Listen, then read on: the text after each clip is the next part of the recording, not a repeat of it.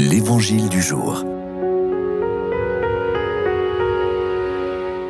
Bonjour, de l'Évangile selon Saint Luc.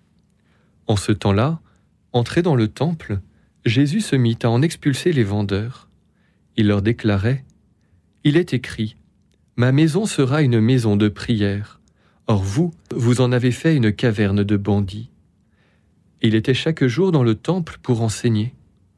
Les grands prêtres et les scribes, ainsi que les notables, cherchaient à le faire mourir, mais ils ne trouvaient pas ce qu'ils pourraient faire. En effet, le peuple tout entier, suspendu à ses lèvres, l'écoutait. Nous achevons ici la journée où Jésus approche et finit par entrer à Jérusalem.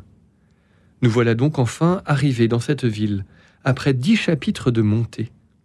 En effet, Saint Luc écrit au chapitre 9 Comme s'accomplissait le temps où il allait être enlevé au ciel, Jésus, le visage déterminé, prit la route de Jérusalem. Ce durcissement de la face du Christ, tourné vers la cité de David, inaugure une seconde phase de l'évangile de Luc qui s'achève avec cette entrée. Cette ascension a été émaillée de divers discours, de diverses rencontres et signes qui ont préparé les disciples à être témoin des derniers jours de Jésus à Jérusalem, et en particulier de sa mort et de sa résurrection. Et c'est au temple que Jésus se rend pour mieux manifester sa véritable identité de Fils de Dieu. Nous savons que les parvis du temple, du fait des nombreux sacrifices qui étaient offerts et de la nécessité d'utiliser une monnaie spécifique, ressemblaient à un véritable marché. L'évangile du jour, en décrivant Jésus chassant les marchands du temple, présente cet épisode comme une sorte de purification. Il s'inscrit parmi les signes annonciateurs de ce qui va se réaliser par sa mort et sa résurrection. Jésus s'apprête à offrir un sacrifice parfait au Père en lui obéissant et en donnant sa vie sur la croix.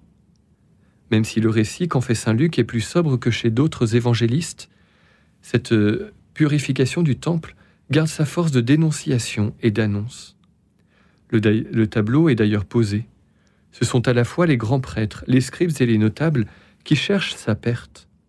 À cela s'oppose le peuple qui continue pour l'instant de l'écouter. L'épisode de l'expulsion des marchands du temple s'inscrit donc dans la continuité des précédents où Jésus apparaît comme un signe de contradiction vis-à-vis duquel nous devons nous positionner. Ce n'est pas confortable, mais c'est la condition pour trouver la maison du Seigneur accueillante et propre le jour où le Christ nous y conviera.